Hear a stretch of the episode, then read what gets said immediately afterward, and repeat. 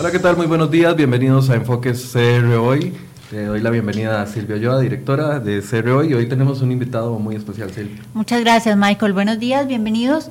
Eh, tenemos un invitado efectivamente muy especial. está con nosotros hoy el, doctor, eh, psicólogo y sexólogo don Bernardo Stamateas, que además es un autor reconocido, visitó el país con motivo de la Feria del Libro y nosotros quisimos aprovechar la presencia de don Bernardo en el país para tenerlo con nosotros y hablar de esos nudos mentales que nos, que nos eh, persiguen a todos y que se nos hacen a todos de vez en cuando. Quiero eh, aclarar que este programa es grabado, como les decía, aprovechamos la, visita de don eh, Bernardo al país y para no desperdiciar esta oportunidad de oro de tenerlo acá con nosotros, quisimos grabar el programa y compartirlo con ustedes. Don Bernardo, bienvenido, muchas gracias por acompañarnos. Gracias. gracias por la invitación, un gusto. Nos eh, estaba leyendo sobre un poco sobre todo lo que usted ha descrito y decía que una de las cosas más importantes que debemos las personas alcanzar es la calma emocional, ¿verdad? Eh, ¿Qué significa eso? ¿Qué es eso y cómo lo logramos? Bueno, uno de los trastornos hoy de nuestra sociedad es la ansiedad. Los trastornos de ansiedad. La gente come en cinco minutos, pisa el acelerador, vive con rapidez. Yo digo que la ansiedad es un conflicto con el tiempo. La persona tiene un reloj interno que va más rápido que el reloj externo. Muchísimo más rápido. Exactamente. Entonces te citan a las 8 y vos te despertaste a las 4. O es el jueves pero estás pensando en el domingo. O estás comiendo y estás pensando en el postre. Y uno pisa ese acelerador desde las tareas más pequeñas hasta las más importantes. Entonces eh, uno logra un montón de cosas sin disfrutar ninguna. Es la gente que te dice, mira, yo logré esto, esto, esto, me siento vacío. Y entonces, ¿cómo nosotros podemos disfrutar del suceso y del proceso? Porque el ansioso piensa en términos de suceso. Tengo que lograr esto, tengo que ir acá, tengo que pagar esto de acá, y no puede disfrutar el recorrido. Entonces, la calma es cómo pongo pausa y puedo sacar el pie del acelerador pensar a dónde quiero ir, cómo quiero armar mi vida, qué cosas quiero lograr y qué cosas son importantes y cómo utilizo la ansiedad en el lugar correcto. Es decir, si vos te citan a las 8 de la mañana, te despertaste tarde, te vas a bañar con ansiedad, te vas a vestir con ansiedad, pero una vez que llegaste, ya está, no seguís corriendo. O sea que esa ansiedad fue positiva, fue la fuerza que te llevó del punto A al punto B. Ahora, el problema está cuando uno internamente sigue corriendo todo el día ahí se enferma y entonces el objetivo del libro fue dar algunas ideas prácticas de cómo poner esa pausa. Ahora, ¿la ansiedad es un hábito aprendido o es algo que ya traemos por naturaleza y algunos son más ansiosos que otros? Yo creo que yo nací ansiosa. yo, yo no lo Claro, la ansiedad es una, es una emoción humana. ¿Por qué? Por ejemplo, si ahora entra un león en este estudio, ¿qué nos va a pasar? En menos de 125 milisegundos, eso no es ni medio parpadeo, lo que nos va a pasar es lo siguiente, se nos va a abrir las fosas nasales para que nos entre más aire, se nos van a abrir los ojos para que nos entre más luz, se nos va a cerrar el estómago porque no hay tiempo para comer, se nos va a cerrar el sexo porque no hay tiempo para acostarse, y la sangre se nos va a ir a las manos para pelear o los pies para huir. Y sin ser profeta les digo que si entra un león por ahí, se nos va a los pies, salimos corriendo por donde podemos. Entonces, eh, vos no te quedás pensando, uy, entró un león, ¿qué hace? Ya nos comió los tres. Hagamos un plan. Claro, ahí se me está quemando la casa, ¿llamo a los bomberos o no? Es un cerebro, se llama reptiliano, tenemos un cerebro primitivo que funciona ataque o huida, no piensa. Ahora, cuando se activa ese cerebro, el cerebro más nuevo que tenemos, que es este, que se llama la corteza prefrontal, que es la capacidad de pensar a largo plazo, se bloquea, porque hay que activar este. Cuando éste se cierra, funciona la capacidad de pensar. Entonces, respondiendo a tu pregunta, ¿es una emoción humana? Sí. ¿Nos sirve para una situación de ataque o huida? Sí. El problema está cuando es malo, cuando el león está en nuestra mente. ¿Y si me enfermo? ¿Y si le pasa algo a mis hijos? ¿Y si no lo logro? Entonces, vivimos en permanente hipervigilancia y ahí nos enfermamos. Eso es, eso es parte de lo que le quería preguntar, porque en momentos donde la presión del trabajo, la presión económica, eh, la situación mundial incluso, Así las es. redes sociales nos Uh. generan una presión enorme. Así es, ¿Cómo llegar a esa calma? así es. Bueno, ¿Cómo varias- disfrutar de ese proceso? Varias cosas, eh, ideas prácticas. Eh, puse en el libro un poquito más de lo que te hace bien. ¿Qué te hace bien? Yo le pregunto a la gente, ¿qué te hace bien? Caminar. ¿Cuánto caminas? 30 minutos. Caminar, 35. ¿Qué te hace bien? Salir a bailar. ¿Cuánto bailas? Una vez por semana. Baila dos. Un poquito más de lo que me hace bien, un poquito menos de lo que me hace mal. ¿Qué te hace mal? Hablar con mi jefe. ¿Cuánto hablas? 10 minutos. Hablas 7. ¿Qué te hace mal? Mirar este. Lo malo si el jefe quiere hablar 15, ¿verdad? bueno, eh, ahí hay una técnica que mientras vos hablas con el jefe, haces como que te están hablando de- del más allá. decís, Ajá, eh, me están llamando, le decís. Y ahí No te escapa- dé ideas, no les dé ideas. Estoy ahí- seguro que los periodistas de CR hoy están poniendo mucha atención en este momento por la jefa aquí. Y ahí, bueno, entonces, un poquito más de lo que me hace bien, un poquito menos de lo que me hace mal. Otra idea práctica, las madrigueras afectivas. Yo le pregunto a la gente, ¿qué cosas nutren tu espíritu? Los buenos amigos, los sueños. Mira, tengo un amigo en Argentina que el papá eh, tiene Alzheimer. Lo internó y me decía, mi hija tiene 20 años, se está casando y estoy muy feliz y a la vez muy triste. ¿Qué hago? Cerca los espacios. Anda donde tu hija y disfruta de la alegría del casamiento para cobrar energía y transmitir la esperanza a tu papá. Es decir, ¿cómo ponemos eh, la calma? Potenciando nuestras emociones positivas. Es las emociones positivas y pararnos en la acción. ¿Qué puedo hacer? Tengo miedo a enfermarme. ¿Qué puedes hacer? Anotar en un papel. A ver, ¿qué puedes hacer? Ir al médico, cuidarme con las comidas. Pasa la acción. Los miedos hay que enfrentarlos, no evitarlos. Con un plan inteligente y en psicología tenemos una máxima que es lo mínimo es lo máximo. Un pequeño cambio. La diferencia entre lo ordinario y lo extraordinario son cinco letras llamadas extra. Un pequeño cambio es como una bolita de nieve que empieza a traer una catarata de cambios. Y la otra cosa práctica es pensar qué quiero. Porque el ansioso que le pasa, pisa el acelerador, no sabe a dónde va. Tira las flechas y dice, ay, ojalá que caiga en algún blanco. En vez de sentarse y decir, No tiene estrategia. es, claro, no tiene claro el objetivo. En, en medicina eh, se utiliza el triage. Triage quiere decir clasificar en francés. Cuando hay una catástrofe, un accidente y demás, entran los socorristas y el que se muere, banderita negra. El que hay que ayudarlo ahora, banderita roja. El que puede esperar, banderita verde. Es una buena metáfora de lo que hay que hacer cada día. ¿Qué cosa es importante? ¿Qué cosa hay que sacarla y qué cosa puede esperar? El ansioso que le pasa, le pone banderita roja a todo. Le- se preocupa por el programa de televisión, por la enfermedad del hijo, por el, el compañero que no lo saludó en el trabajo. Y es todo lo mismo. No tiene capacidad de triage, de clasificar, porque eso a vos te va a permitir en qué gastar más energía y en qué gastar menos energía. Perdón, usted decía que, que todos sentimos miedo. ¿Por qué? ¿Por qué sentimos tanto miedo? Porque ¿Por qué miedo- dejamos que nos consuma? Eh, bueno, el miedo es contagioso. El miedo es contagioso. Vos estás con. Todas las emociones son contagiosas. Vos estás con una persona ansiosa, ¿no? Entonces estás hablando y la persona está así. Y no, porque. No, y dame, da. A los cinco minutos vos vas a estar. ¿Qué me pasó? O estás con un negativo. No sé si acá en Costa Rica hay gente negativa. Sí. En Ah. Argentina tenemos muchos. Que dices, ¿cómo andas luchando? Peleando. Porque decir que estás bien ya es sospechoso, ¿no? Sí, Llaman sí, al sí, 911 y dicen que robaste un banco. ¿Cómo no puede ser que estés contento? Entonces, la- la- el miedo es una emoción contagiosa, muchas veces aprendida de nuestros padres. Hay gente que se crió en un contexto de miedo. Me decía, mamá, conseguí trabajo, te van a secuestrar. Deciles que no.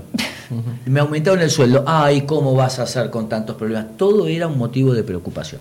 Entonces el miedo es aprendido, es contagioso y a la vez la persona miedosa lo que hace es anticipar la respuesta. Me va a ir mal. No me va a salir. Y siempre negativa. Claro, es catastrófica.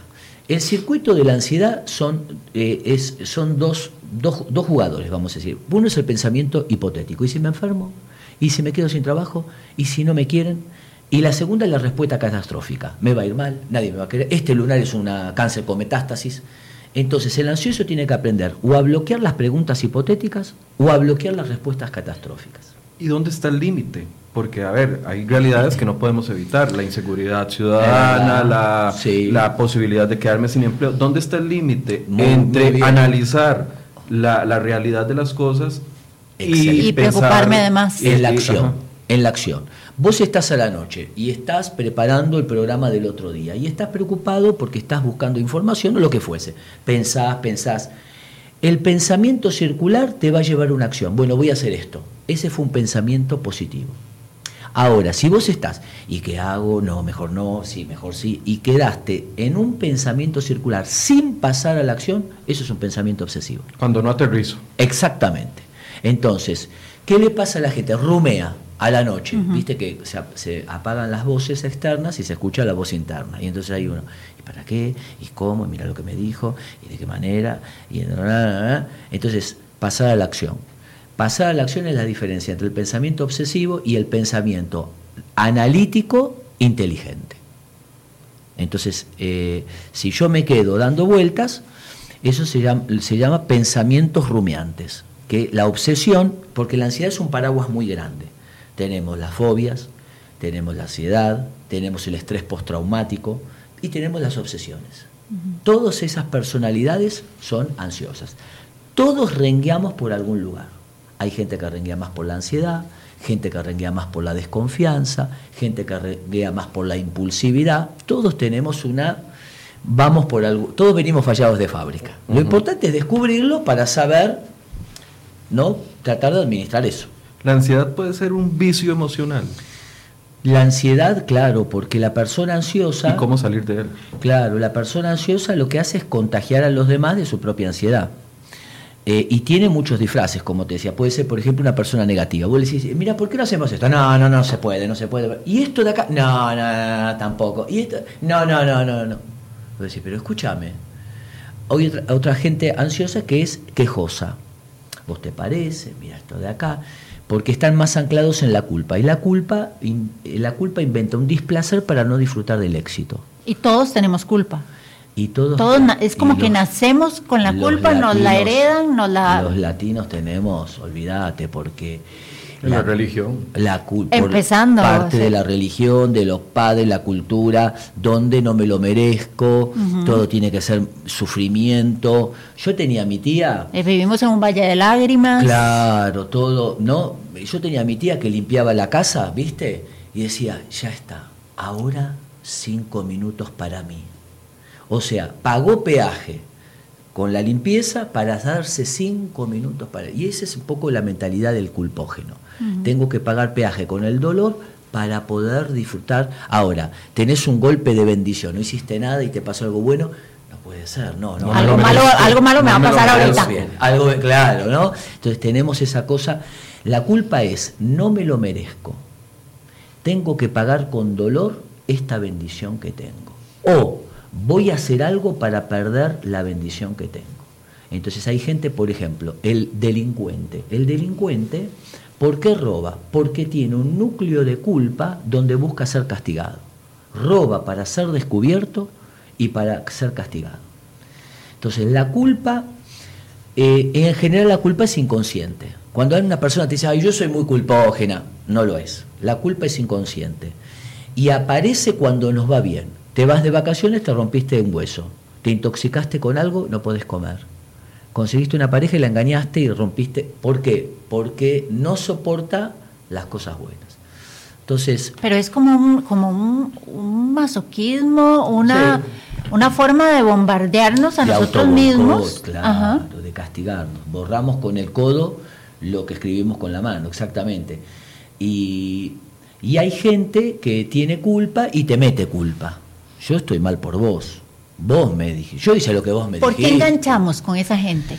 Eh, porque nos manipulan. El manipulador, te voy a explicar la lógica de la manipulación. La, la manipulación, el manipulador observa una carencia afectiva que vos tenés. Por ejemplo, eh, vamos a suponer una chica, invento una situación, una chica que se siente sola y no tiene buena estima. El manipulador detecta eso. ¿Qué, ha- qué hace? Le da eso. Vamos a llamarlo A. Qué linda que sos, sos inteligente. Le da A para sacarle B. sin que se dé cuenta. B puede ser dinero, sexo, lo que fuese. Entonces, el manipulador lo que hace es darnos algo que necesitamos para sacarnos algo sin darnos cuenta. Es como el, mago. Es un truco de magia. Te mira por acá y te hace el truco por acá. Entonces, nosotros tenemos que pararnos qué debilidades y vulnerabilidades tenemos, porque es por ahí donde se produce la manipulación. Yo les digo, en las charlas yo digo, no armes pareja para ser feliz, porque vas a ser infeliz toda tu vida. Sé pareja con vos, sé feliz y busca a alguien para compartir la felicidad. No armes pareja para que el otro te dé lo que vos te tenés que dar, porque vas a ser dependiente toda tu vida del otro. Date vos. ¿Qué necesitas? Que te feliciten, te reconozcan. Dátelo vos y entonces compartí con el otro eso. Porque la estima nunca se arma de afuera para adentro, es de adentro para afuera. Es lo que le pasa a muchos chicos hoy, muchas chiquitas que sacan la foto, la suben a las redes, buscan el... La aprobación, el, cariño, el, sentirse bien, bonitos, la aceptación y no, desde y no se llena nunca, porque la estima nunca se arma de afuera para adentro. Entonces vos tenés gente que estudió, tiene título, la gente lo no alcanza, porque es de adentro para afuera. Eh, nosotros no tenemos que confundir el ser con el hacer. Cuando vos te dicen algo, nunca lo pones en el ser, es en el hacer. Si, bueno, hice, puse mal este vaso, no es soy malo. Cuando uno puede distinguir eso, que es más filosófico, uno puede corregir el error y cuidar su estima. Pero la gente que tiene una débil estima, todo lo pone en el ser. Entonces están buscando que el otro le construya el ser. Y ahí quedó dependiente. Ahí es donde depende de una persona tóxica que es de lo que usted también habla en eh, otro de sus libros y, que yo quisiera que elaboremos un poco en eso, cómo identificar a esas personas tóxicas, cómo no enganchar con ellas y no caer en esas relaciones que devienen en nudos mentales. Así es. La gente tóxica lo hacen conscientemente, son personas adictas emocionales que necesitan destruir tu estima. ¿Por qué te eligen? Porque te envidian. Esto es importante, no es, ay, qué tonta que soy yo eh, que me agarró este manipulador. No, te eligió porque había algo que admiraba y envidiaba y necesitaba destruirlo. Es decir, que el tóxico no elige a cualquiera, no elige a cualquiera, primero. Entonces, lo que hace la persona, toda persona que te meta miedo o culpa es tóxica, te está manipulando. Entonces te mete culpa, yo sufrí por vos, no me dejes porque si no vas a ver lo que... O, no sé, ten cuidado conmigo, ¿eh? mira que yo ya te vas a enterar de mí. Miedo, culpa. ¿Cómo entra el tóxico? El tóxico no entra y te da un, sopapo. Qué lindo, hola. Te da lo que vos querés escuchar para entrar en lo que llamamos en psicología el círculo de intimidad afectiva, que es donde está la gente que amamos y que nos amas. Una vez que entró ahí adentro, ahí empieza... Es la misma estrategia del manipulador. Exactamente, es que el tóxico es un manipulador. No tiene introspección el tóxico, se mete contramano y dice, mira estos tarados que mal que manejan. No dice, uy, me metí yo mal. Siempre la culpa la tiene, la tiene el pasado, la tiene la, política, la cultura, mi amigo, mi padre, menos uno. Y a mí me ha pasado que la gente lee gente tóxica y te dice, ay, me identifiqué, soy yo, tengo de quejoso, de negativo, de chismoso, de, chisme, de acá. Le digo, vos no lo sos. Porque el tóxico, el psicópata, lee el capítulo de psicópata y dice, che, qué desgraciado estos tipos, hay que matarlos a todos, ¿eh?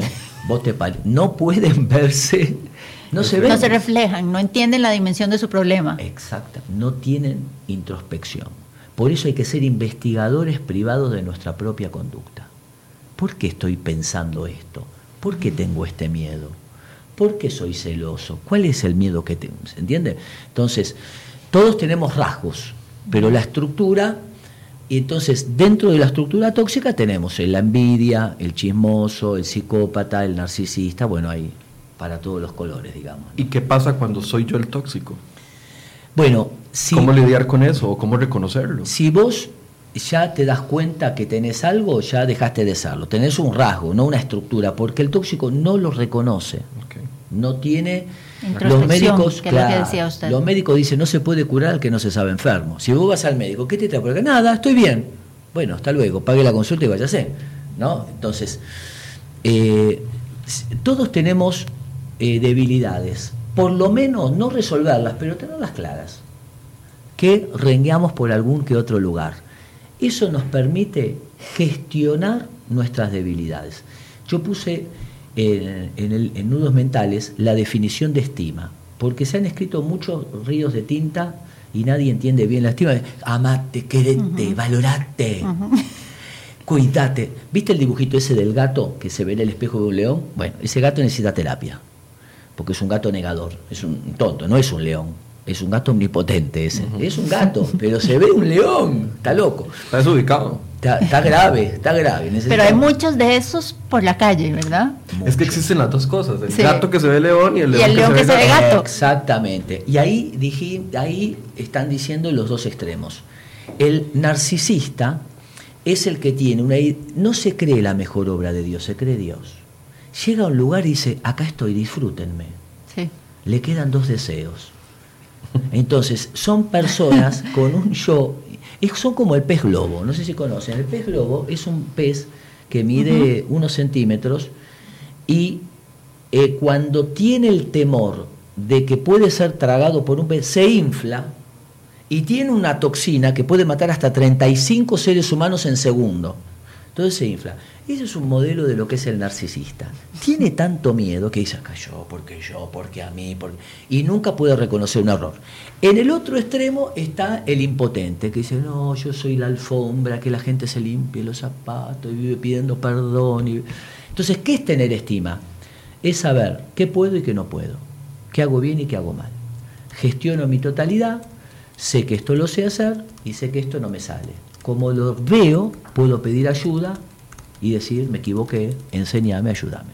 O sea que tener estima es percepción de la totalidad de nuestras fortalezas y debilidades. Incluyendo, exactamente, incluyendo las debilidades. No es solo sentirme que soy doña toda, como decimos aquí en Costa Rica, sino saber que soy una persona con estos rasgos buenos, estos defectos y estas posibilidades de mejora. Eso es tener estima.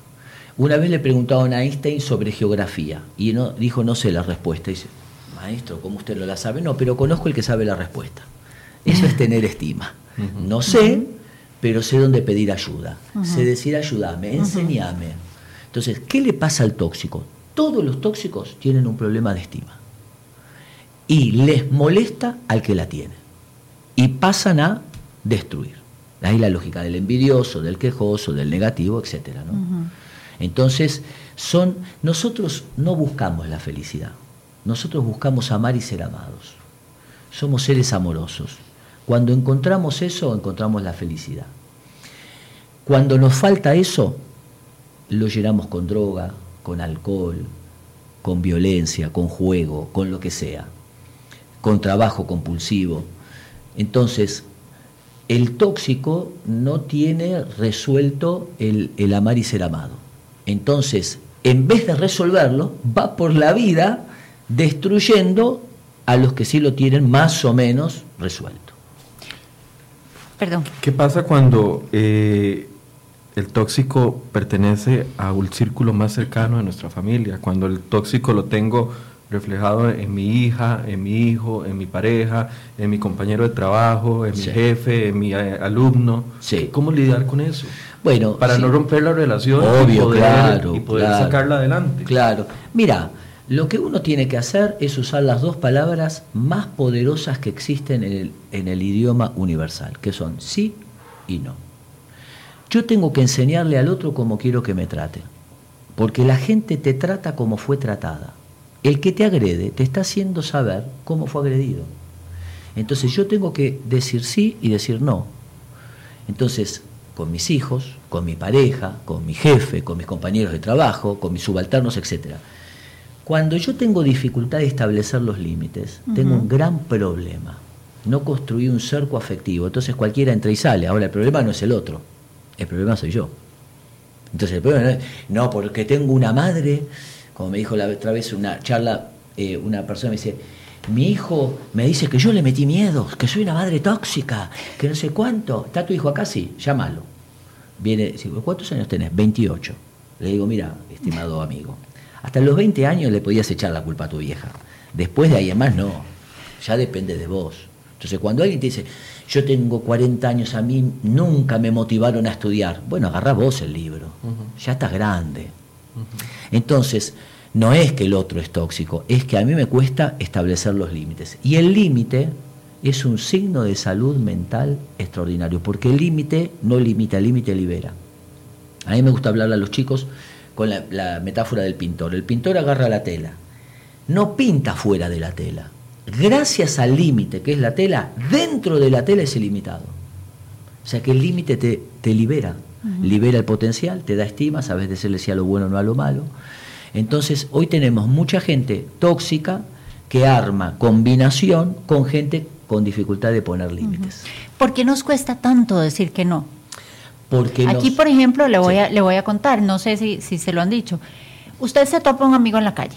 Sí. Y entonces el amigo le dice, ay, ¿qué tal? ¿Cómo estás? ¿Todo bien? Veámonos. Y en lugar de decirle, no, mira, no puedo, el costarricense tiende a decirle, sí, claro, te llamo un día de estos y nos vemos, nos tomamos algo. Y Ah. ese sí nunca llega. ¿Por qué no le decimos a la gente que no? Muy buena pregunta. Uno le cuesta ponerle límites al otro porque le cuesta ponerle límites a sí mismo. Cuando una persona te dice, ay, a mí me cuesta ponerle límites, tengo miedo que se enoje, te cuesta poner límites a vos. Porque el límite siempre es bidireccional, arranca por uno. Si yo me digo a mí mismo que ahora no puedo comer un sándwich, puedo decirte a vos que no puedo comer un sándwich. Pero si yo no me digo primero a mí, no negocio conmigo, no voy a poder establecer el límite con el otro. Entonces, la gente le cuesta establecer sus propios límites. Por eso recurre a sí, dale, bárbaro y demás, ¿no es así? Entonces, uno tiene que ser honesto con uno mismo. Y al el límite, el otro puede ser que se enoje. Pero, che, yo te quiero ver, ¿cómo me decís eso? Pero cuando se vaya, va a confiar más en vos. Porque el límite es un constructor de confianza. Porque vos sabés que el otro te va a decir lo que piensa. Y no que te va a decir sí, que quiere decir no, tal vez, mañana, te detesto. Y genera el lenguaje persecutorio. ¿No es así? Entonces, eh, y hoy tenemos una sociedad en Latinoamérica donde el límite es mala palabra. Se confunde con limitación. Entonces los chicos se les da el celular, se les da todo, no tienen límites. Por eso muchos chicos agarran el auto, van a 200 por hora, se estrellan, están buscando el límite. No saben cuál es su límite. Salen a bailar, se emborrachan, se drogan, toman pastillas para ser felices, no saben divertirse sin alcohol les cuesta el tema del límite. Entonces, eh, el límite es un constructor y el límite hay que establecerlo desde el día cero. Y debe venir, debe ser un límite que yo establezco internamente o debe venir desde fuera. Viene desde afuera. A los chicos hasta los 8 años no hay que decirles, ¿qué querés comer? ¿Querés ponerte el guardapolvo? ¿Querés venir? a-?". La otra vez fui a comer en Argentina y entró una mamá con un nene de, no sé, 5, 6 años tendría. ¿Dónde querés que nos sentemos? Y el nene le hizo un tour. Yo miraba y dije, qué extraordinario. Le hizo un tour por el restaurante. Tuvo 15 minutos hasta que al final el nene, ese nene, ya manipula a la mamá. Claro. Casi le doy mi tarjeta a la, a la señora, no me animé. Pero el límite, la jerarquía la establecen los padres. Entonces dice, se come esto, hay que hacer esto. A los 8 o 9 años, el límite va con una explicación, no por esto, sí por esto. En la adolescencia la negociación es más grande todavía Es más difícil. y más difícil y más compleja y no hay libro que resista ahí, hay que pedirle ayuda a Dios. Este, ahora, el límite no Pero es- sigue viniendo de afuera en la adolescencia. viene de afuera. ¿Por qué? Porque el límite no es para que se porte bien el nene, es para que guarde adentro el sí y el no. Y después los use él y no se los tenga que poner el maestro, la policía o los demás. No es de protocolo el límite. El límite es para introyectar, decimos, para guardar la capacidad de autolimitarse y decirle uno sí a lo bueno y no a lo malo. Pero si el nene en la casa tiene todo luz verde, no sirve. Y si tiene todo luz roja, no. ¿Por qué? ¿Por qué no? Y esto no, no, no, no. Ese chico no va a crecer con una estima saludable. Entonces los padres eh, tenemos que ir estableciendo ese balance de que sí, que no, y a la vez darle la autonomía de permitirle ciertas cosas que sí decidan. Entonces, puede ser que el nene decida dónde pone sus juguetes. porque eso vos le vas permitiendo que el chico vaya adquiriendo algo maravilloso que se ha perdido, que se llama responsabilidad. Que hoy los chicos, eh, no sé acá en Costa Rica, pero en Argentina...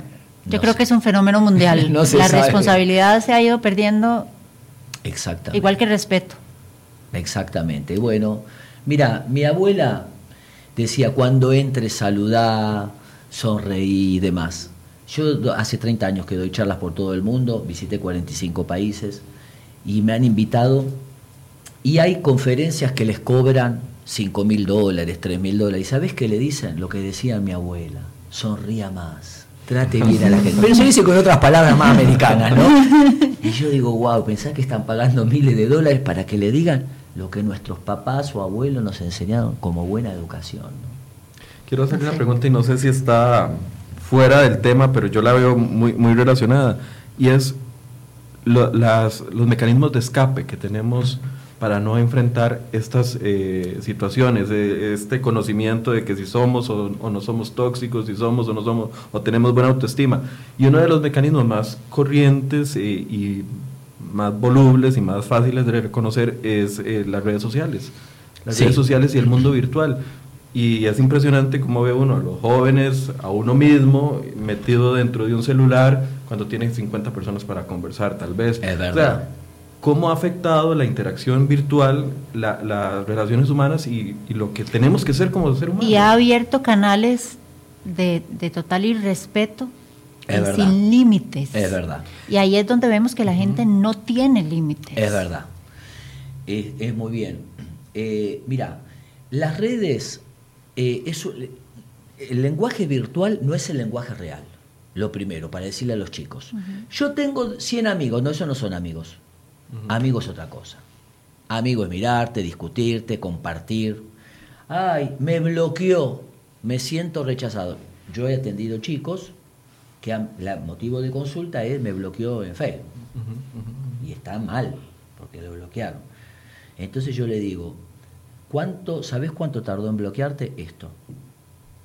¿Sabes qué es que te rechacen? Es otra cosa. Entonces, los chicos creen que el lenguaje virtual, mis seguidores, mis amigos, mi no sé qué, es el lenguaje real. Lo primero.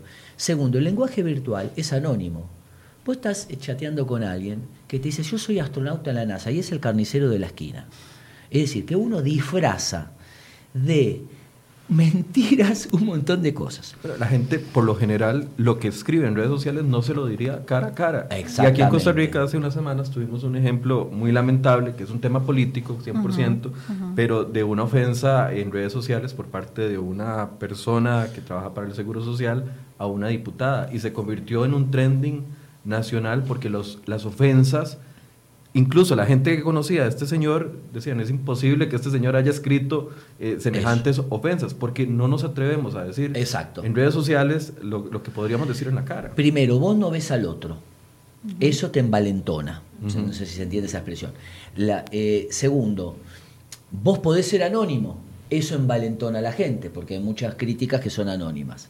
Tercero, es un medio, un pseudo, una pseudo catarsis yo me levanto hoy a la mañana, me levanté temprano, ¿no? Nos acostamos tarde, después de la presentación, y me golpeo en el baño. ¡Ah! me golpeé.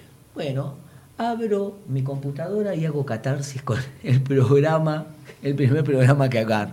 Pero es una porquería.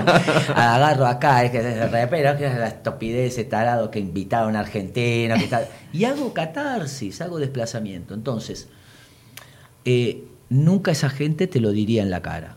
Jamás. Eh, no te lo diría. Entonces, ¿qué hay que hacer? Mis sugerencias son estas. Agresiones, bloquearlas. No responder porque la agresión no busca el diálogo. Una crítica constructiva, no me gustó esto y demás. Bueno, genial, está buenísimo. Pero la agresión es quiero lastimarte. Y estamos viviendo mucho nivel de agresión en Latinoamérica. Entonces tenemos que hacer escuela para que la gente que utilice las redes para agredir sepa que no van a tener ni dos segundos de nada, ¿no es así? Y después con respecto a los chicos, están cenando y los chicos están todos con el celular. No hay que decirles, chicos, guarden el celular, vamos a comer. Hay que potenciar lo real para que disminuya lo virtual. Te doy un ejemplo de un colega de ustedes que en un canal América me, gustó el ejemplo que me dio. ¿no? Me dice, ¿sabes qué?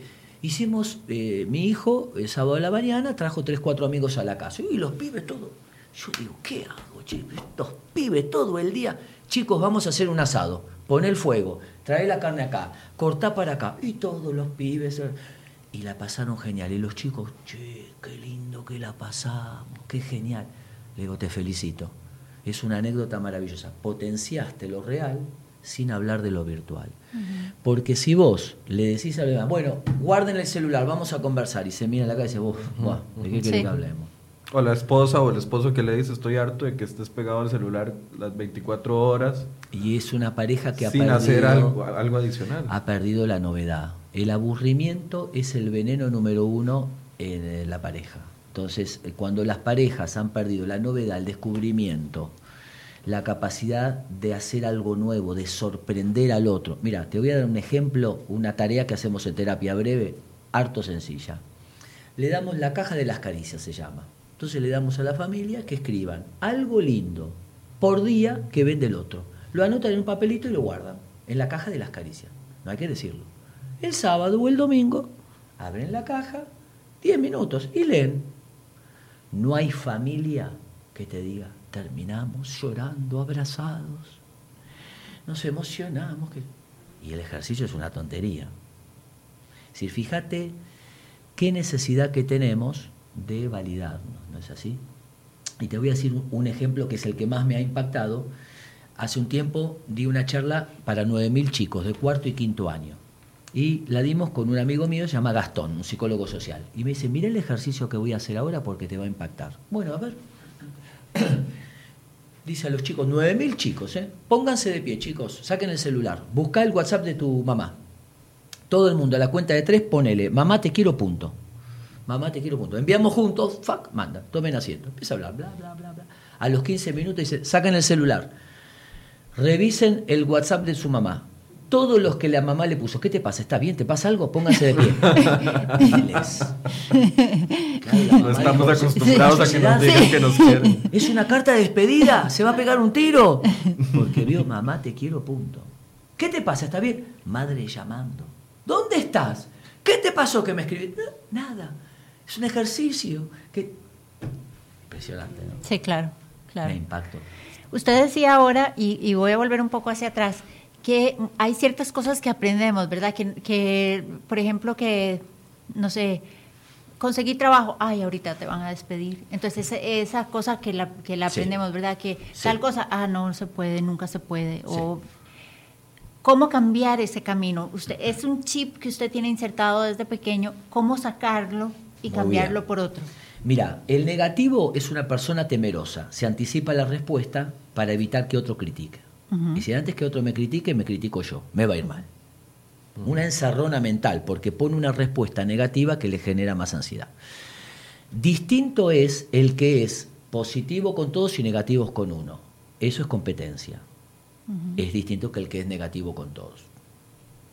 El quejoso, básicamente te diría dos ideas.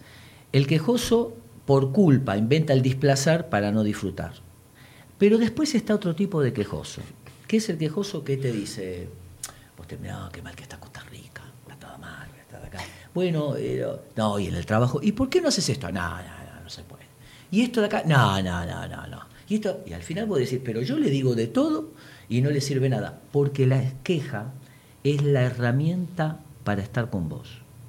Lo que busca esa persona no es resolver la queja, es estar con vos. Compañía. Sí. El amor y ser amado.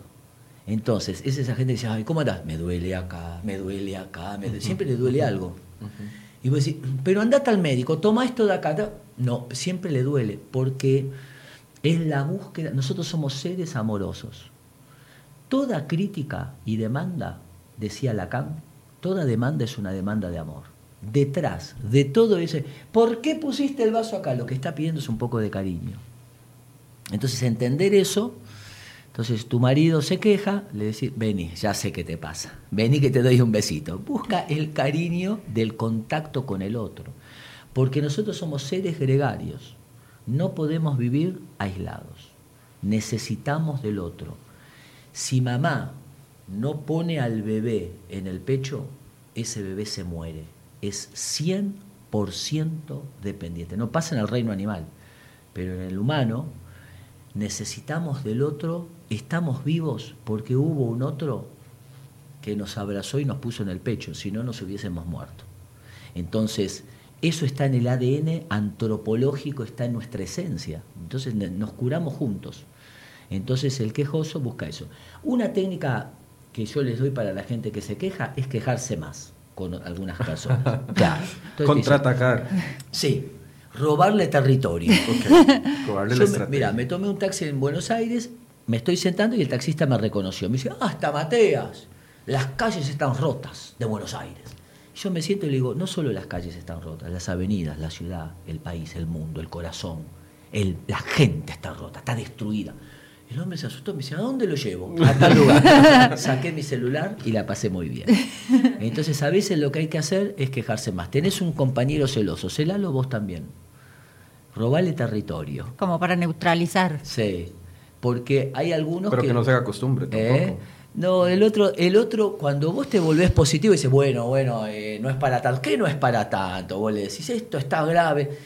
La persona eh, quejosa muchas veces busca, busca tener el emporio y el territorio de la queja. Entonces hay que robárselo un poquitito quejándose. Es una técnica que no falla. Hablemos de los nudos mentales. Okay. ¿Qué son? todas las ideas que nos tienen atascados en algún área de la vida. ¿En qué área no estoy creciendo o estoy estancado? ¿O no puedo avanzar? ¿Qué está pasando ahí? Hay una idea. Una idea que no me permite crecer. Esa idea puede ser de ahora o de mi pasado. Cuanto más tiempo tengo esa idea, más difícil es de cambiar. Es más difícil desaprender que aprender. Porque nosotros somos seres emocionales que pensamos. No somos seres racionales que sentimos. Entonces, todas las ideas las abrazamos afectivamente. Después le buscamos el rulito intelectual, no, porque por ello opino, porque.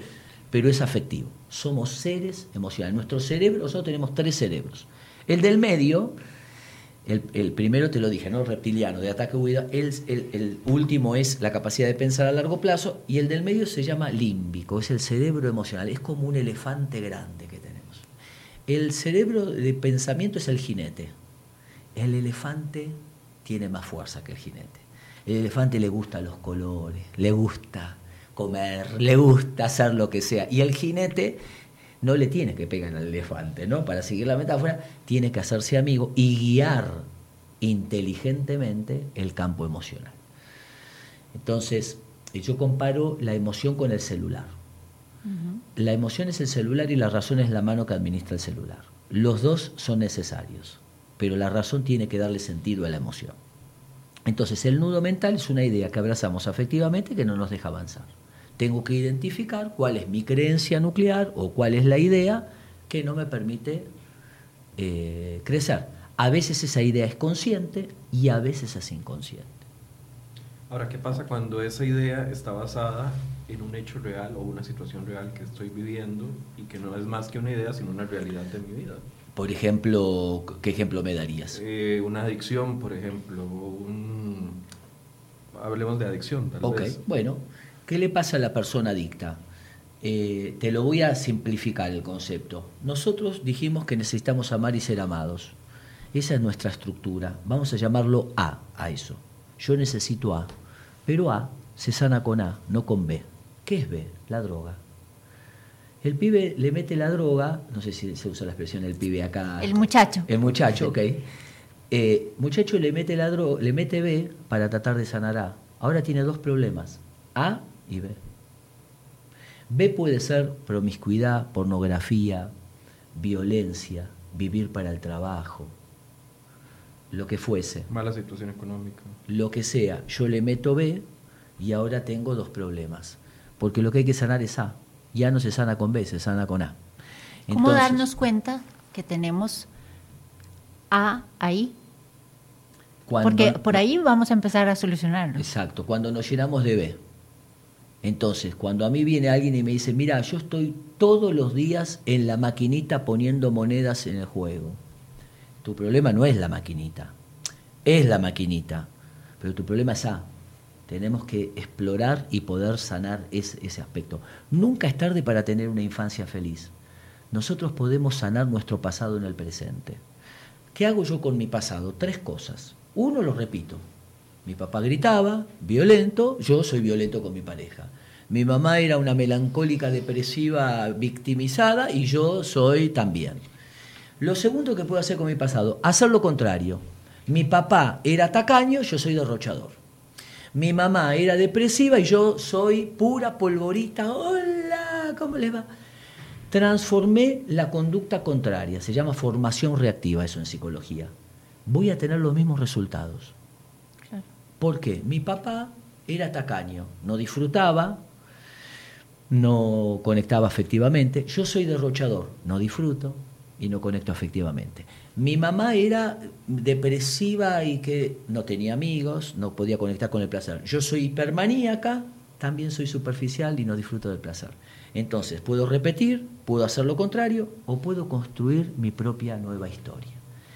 Es mentiras que nosotros somos cemento fresco y en los primeros años la huella que dejes quedará por la eternidad. Falso. Nos influencia, eso sí, nos condiciona muchísimo, pero no nos determina. Nosotros tenemos un don que Dios nos ha dado, que es la libertad. Yo puedo seguir eligiendo a través de mis decisiones. Entonces puedo construir una historia nueva. Hemos hablado eh, sobre muchas de esas cosas que usted decía, puedo sanar mi pasado, puedo cambiar, puedo mejorar. Se habla también un poco de perdonar, de, superar, de dejar atrás, de avanzar, de no cargar con, esas eh, salveques llenas de, penas y pesares y de remordimientos y de resentimientos. El perdón es, siempre es terapéutico. Ahora, hay que aclarar porque el perdón no es eh, minimizar, no fue nada, no es olvidar, no es amnesia, no es... Eh, reconciliarse. Bueno, me pegan, te perdono, sigamos tomando café. No, no me junto más con vos. Ahí me gusta usar la metáfora de se mete alguien en tu casa. Es un intruso. ¿Qué es eso? Tenés que echarlo. Perdonar es echar al intruso que ya te lastimó una vez. Perdonar es renunciar al derecho de venganza. Ya me lastimaste una vez, no voy a permitir que sigas viviendo en la habitación de mi vida y me sigas lastimando. Perdonar, literalmente perdonar, la palabra en el griego viene de desatar.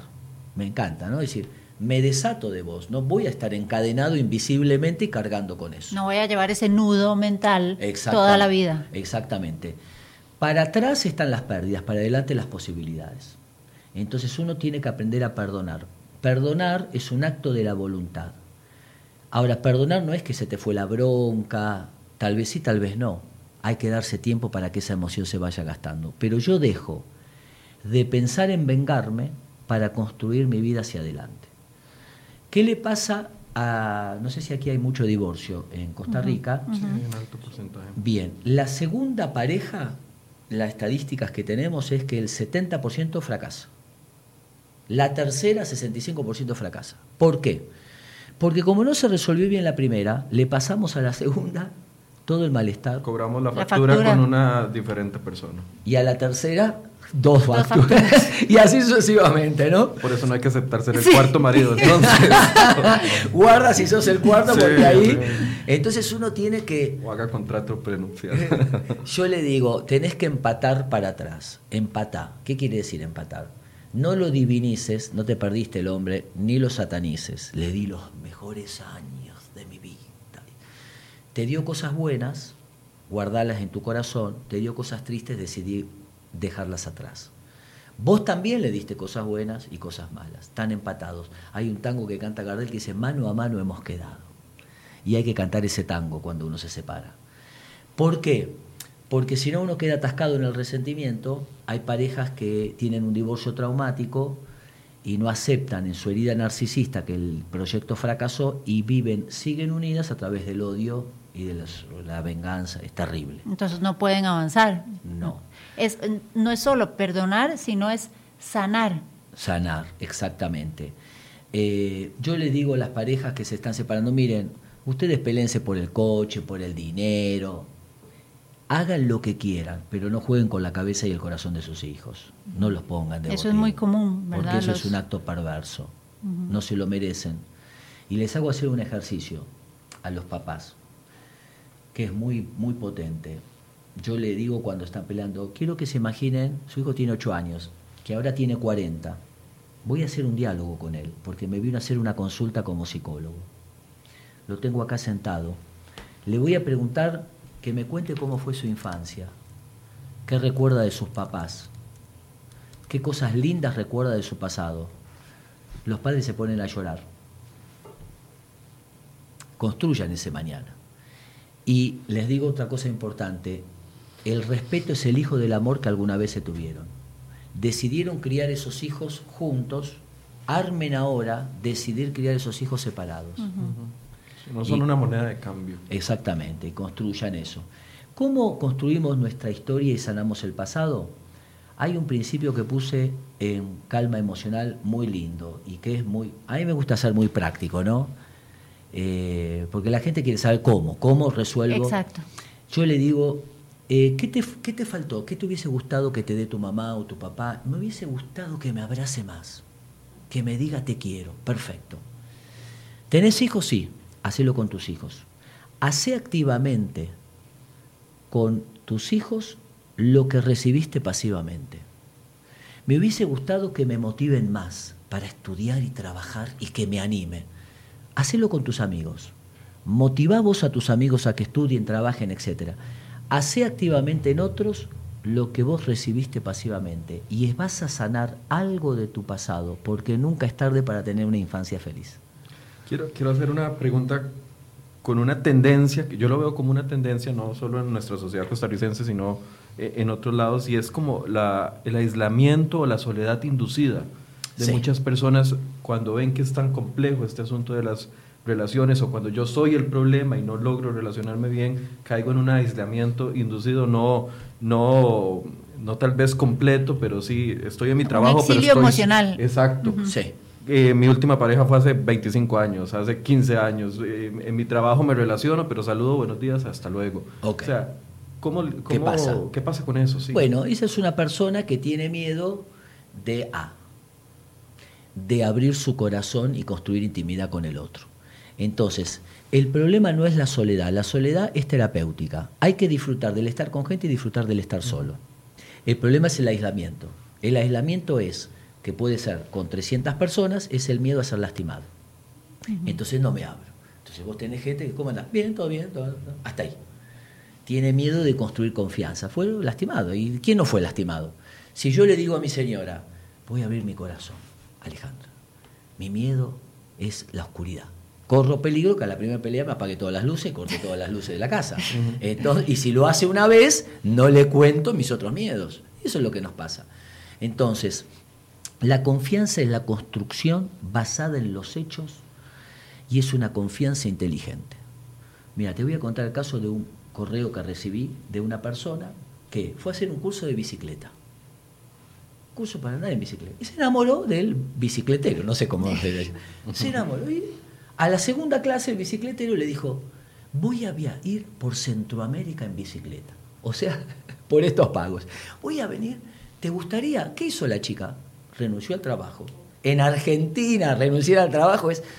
¿Cómo hacerlo aquí ahorita? Básicamente. Se fue con la bicicleta con este muchacho. Se vinieron, no sé por dónde llegaron.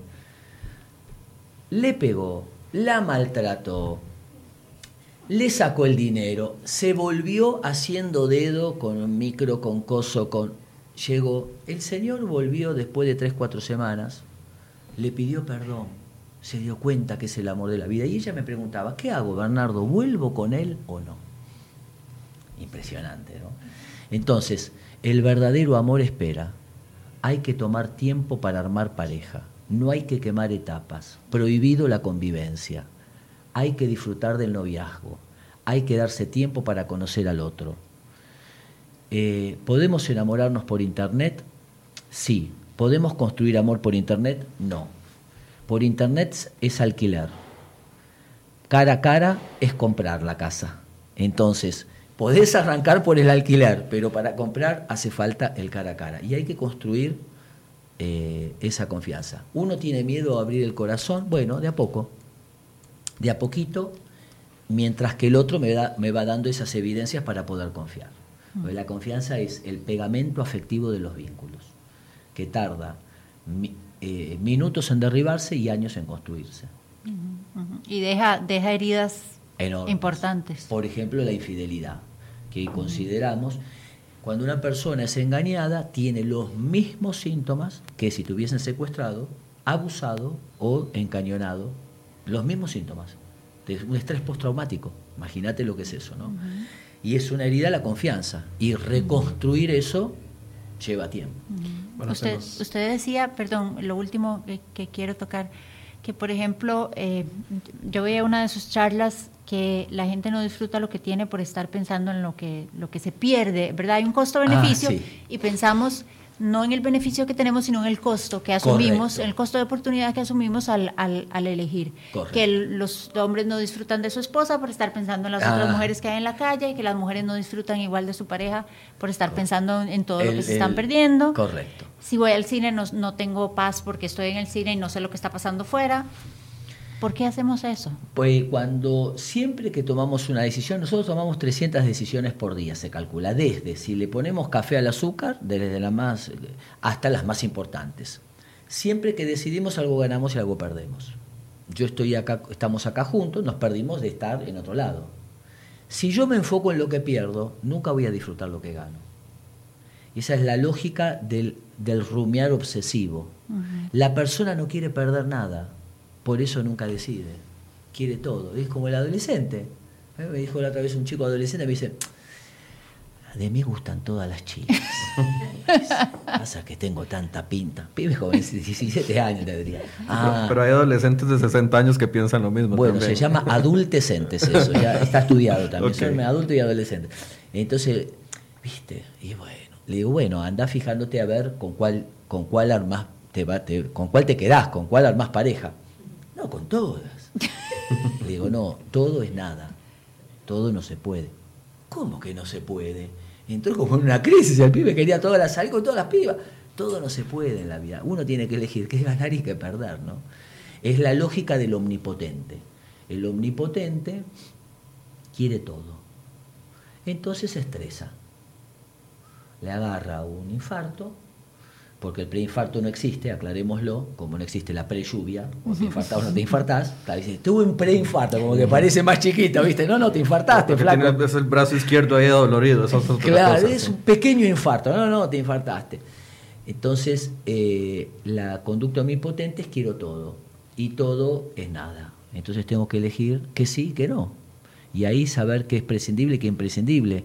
Y eso me lleva a qué diseño de vida yo quiero armar cómo quiero pensar. Mira, lo aprendí de un profesor. Yo estudié teología en el seminario bautista en Argentina. Y tuve un profesor, Mervyn Brenneman, que es más, está eh, viviendo aquí en Costa Rica. Mira, ahora, ahora lo recuerdo. Eh, americano, un profesor extraordinario, extraordinario. Y él decía, eh, estoy planificando dónde quiero pasar los últimos 10, 20 años de mi vida y ya elegí dónde. Porque tenemos que pensar, sin obsesionarnos, pero planificar para mañana y saber, y me quedó eso. Después me lo encontré, yo hace 15 años que vine acá a Costa Rica y lo fui a visitar, viviendo él acá, ¿no? Y él decía, quiero, quiero vivir en Costa Rica. Y ¿qué le pasa a los chicos? Los chicos no ven mañana, los chicos todo hoy. Entonces vos decís, ¿qué querés hacer mañana? ¿Qué es mañana? No, yo quiero agarrar la mochila, irme a la montaña, no me importa. Entonces, la corteza prefrontal es la capacidad de decidir cosas que nos hagan bien hoy y bien mañana. Armar el puente entre hoy y el mañana. Perfecto. Nudos Mentales es el último libro del doctor Bernardo Stamateas y lo... Calma emocional. Calma es el último. Calma, emocional. fue nudo, sí. Nudos Mentales. Pero hay otro, estoy viendo aquí la colección, es impresionante. Impresionante. Emociones tóxicas, bueno, no hay muchos, ¿eh? pero bueno. eh, muchísimas gracias por la compañía y por esta hora que invertimos y recomendación de su libro también. Muchas gracias. Bueno, están aquí en ¿En Librería Internacional? En Librería Internacional están todos los libros. Este, yo siempre digo, el libro no le cambia la vida a nadie, no es una varita mágica, mi vida cambió, pero puede ayudarnos a pensar un poco. Eh, tenemos que rodearnos de buenos libros, buenos amigos, de la fe, de los sueños, de la familia, lo que sabemos todos, ¿no es así? Y el libro intenta ser una eh, un proceso de reflexión, parar un poco, mirar para adentro, invertir en nosotros, que es el capital más valioso que tenemos, para poder eh, conectar con una emoción tan linda que no tiene mucho marketing. La felicidad tiene mucho marketing, que es la paz. Y la paz es la coherencia con uno mismo, para poder transmitir esa paz a los demás. Y bueno, he tratado de, en los libros de dar ideas prácticas, ¿no es así?, de cómo podemos mejorar un poquito la calidad de vida. Bien, muchísimas gracias, por su compañía. Muchas gracias, don Bernardo, un placer. Muchas gracias a ustedes por habernos acompañado. Recuerde que puede eh, revisitar este programa, ya sea en nuestro Facebook o en nuestro sitio web, cereoy.com. Muchísimas gracias. Gracias.